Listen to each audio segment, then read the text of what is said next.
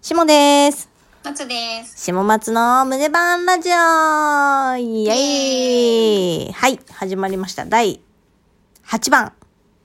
八番。うん。はい。です。えっ、と、さっきまでちょっとライブ配信を立て続けにやらせていただいて、まあ無事終わったところなんですけれども、まあちょっとライブ配信の途中に、あの、いつも我々のことをウォッチンしてくれてる唯一のお友達、うんおーちゃんさんがね、最ありがと近うご、ざいます。ありがとうございます。最近仲良かった彼女と別れちゃったみたいな話をしてて、まあ、そのことから、ちょっと恋愛会について話していこうかなと、そうだねう。ん、思ってます。うん。そうね。いや、でもね、しょうがないよね。別れるってね。そう。うんいや、それこそさ、うんおしもさんがさっきさ、ちょっとあの動画、あライブ配信の時に言ってたさ、うん。結婚する前の相手との壮絶なやつ。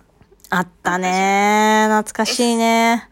それは言っても平気だ。あ、いいよ。いいよ、いいよ。本うん。なんかね、もう、まあ私に悪いところもあったんだけど、まあ最終的に別れる直前に、もう本当、うんボッコボコにされたもんね。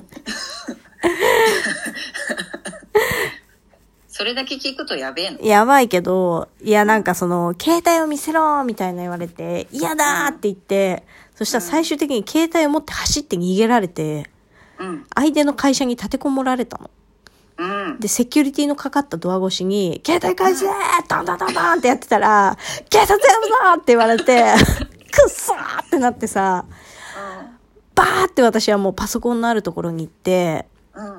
あの、iPhone を探すってさ、あるじゃん。うんアプリあでる。で、あれが、なんかね、その iPhone を探すの機能で、うん。落としちゃったやっべーっていう時に、なんかピッてやると、なんかもう、この携帯全く使えませんみたいなモードにできて。うん。うん。そうなんだ。そう、そうなのよ。すごいよね、iPhone を探す。うんで、それでもう、どうやっても何にもいじれないみたいな状態にして、ふんふんって、家で、あの、余裕ぶっこいてたら、うん。携帯持ってとぼとぼ帰ってきて、うん。それでまた、その携帯見せろ、見せないみたいな、なんかね、いろいろそこで一悶着あったっていうね。うん。え、それさ、もうその時一緒に住んでたもんね。一緒に住んでた。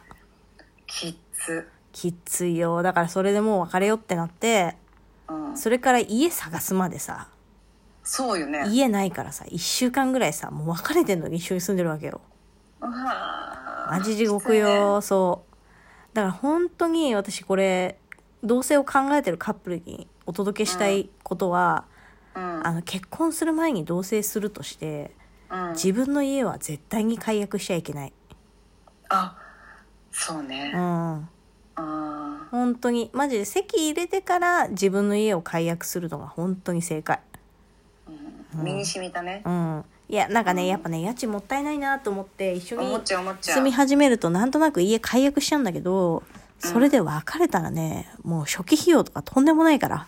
あ、確かに。うん。それ考えた本当だらね解約しない方がいい。うん。うん。なんかもう超生々しい話なんだ いや、そうそうそう。 だから普通に、まあ引っ越すときに、まあ家賃のそばにもよるけど、だいたい50万ぐらいかかるじゃん。そうだね。そう、だから同棲して、家賃の支払いが50万無駄に払ったなっていうタイミングで、結婚するかどうか、そこまでに決めたらいいと思そうだねう。。マジ心理これ。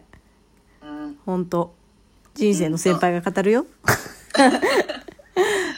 たださ、うん。あのおしもさんが、まあうん本当にこの人と結婚したかったっていうぐらい、うん私から見てもお似合いで、うん。あの仲いいと思ってたのよ。いや、仲良てかかった。仲良かったよね。めちゃめちゃ仲良かった。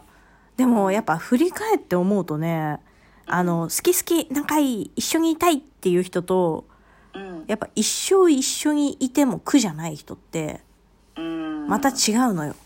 うん。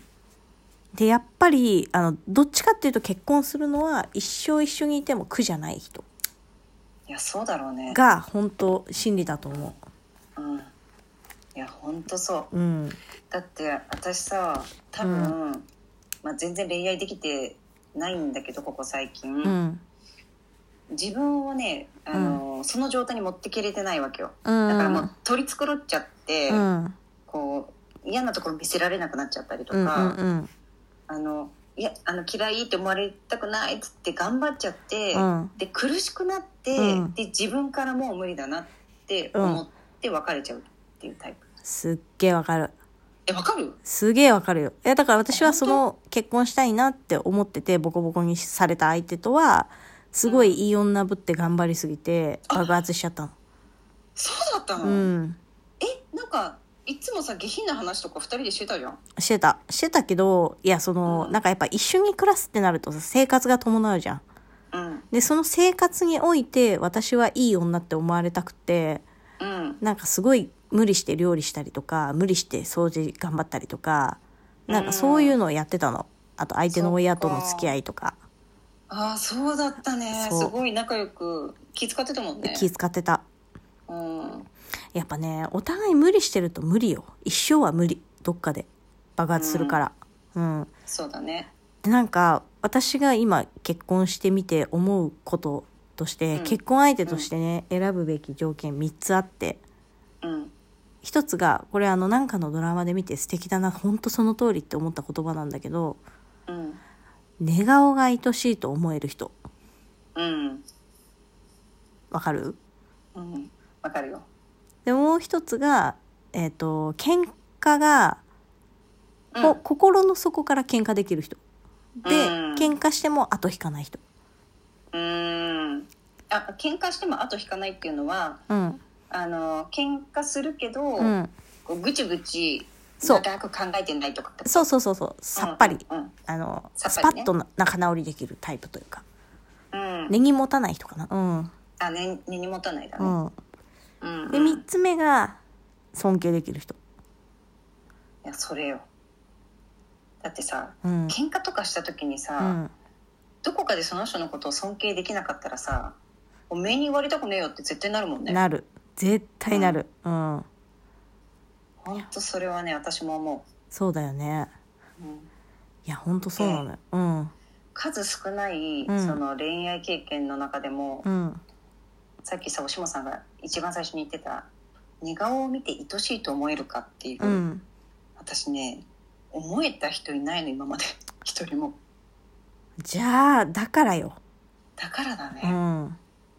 あ今うわーってなっちゃったいや、ほんとさ、うんすごいちょっとのろけになっちゃうけど、うんあの、私、旦那さんがさ、すごい私の寝顔の写真をいっぱい撮るの。何それ素敵で、ちょっとこう仕事、たまにこう出社して、離れてる時に、急にポロンって、うん私の寝顔の写真を私に送ってくるのね。のろけやん けのろけでしょごめんね。めちゃめちゃ好きやんそう。で、なんかその寝顔の写真を送ってこられると、うわ、ぶっさいくだなって思いながらも、あ、うん今きっと私のことを思い出してカメラロール見てて、うんこれいいわっていうのを送ってきたんだなっていう妄想をして、すごいキュンキュンしてる。いやもうめちゃくちゃめちゃくちゃ理想 的めっちゃ理想的これ全人類が望んでるでしょこの夫婦めちゃくちゃいいわそうなの。あーいやでもさ、うん。あのー結婚すると思ってなかったけどね今の旦那さんとおしもさんが、そうだね。本当よね。うん、急だったもんね。もうトントンだったもんうね、ん、トントンだった。うんびっくりしただ本当結婚はタイミングってマジで先人の人はよう言ったわ。本当そえだってさ周りの人とそういう、何すごい別れ方して、うん一1年経ってるう。1年ぐらいだね。うん。だよねうん。うんとだでもすごいいい人と結婚したなって思っているや、本当ありがとうんう。でもやっぱね、素敵だな大恋愛の後結婚しやすいと思あう。ーなんかさ、大恋愛よくさ、なんか例えば7年とか8年とか付き合ってた人と別れた後に、ポッと付き合った人と結婚する人多いじゃん。うんなんかわかるねうん。うんなんかやっぱそういうことなんだと思なんだろうねう。なんだろうね。うん本当にね、うんおしもさんの結婚はね本当にご縁とタイミングってまさしくこのことって思って、うん。だから諦めてない私もうん。 31だけどうん。うん全然大丈夫よ。そのさ私はさ、取り繕っちゃってうん長続きしないっていう傾向は分かってるうん。だけどなかなかまあそのね、まあ、一歩が踏み出せなかったりもするんだけどさ、うん。おしもさんはさ、うん今の旦那さんとめちゃくちゃ仲いいじゃん仲いい。うん。本当に変な写真とか送り送り合うぐらい仲いいけどうさ、ん。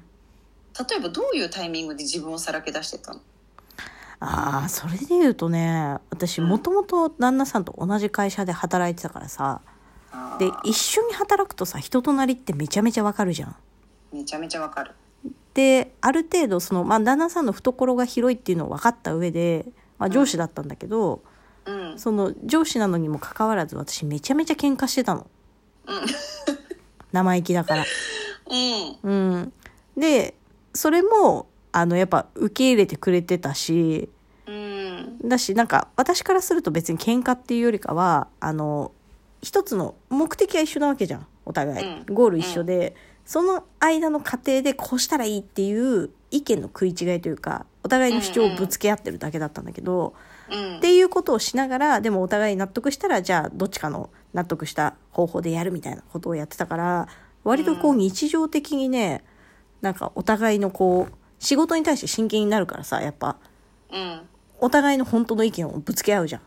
うんでその別におべっかとか忖度とかいらないですよっていうタイプの上司だったからうん思いっきりもうそこは普段から自分の意見はさらけ出してたぶつけてたももうその時点で、うんそのハードルは超えてるもんね私で言うさ、ううんその自分をさらけ出すっていうことはクリアされてたもともとされてたうんそうねうんでやっぱ結局は結婚と結婚はタイミングとうん尊敬と、うんあとは自分をいかにさらけ出せる相手かっていうそうだねことに尽きる本当顔とかマジどうでもいいうんうん分かった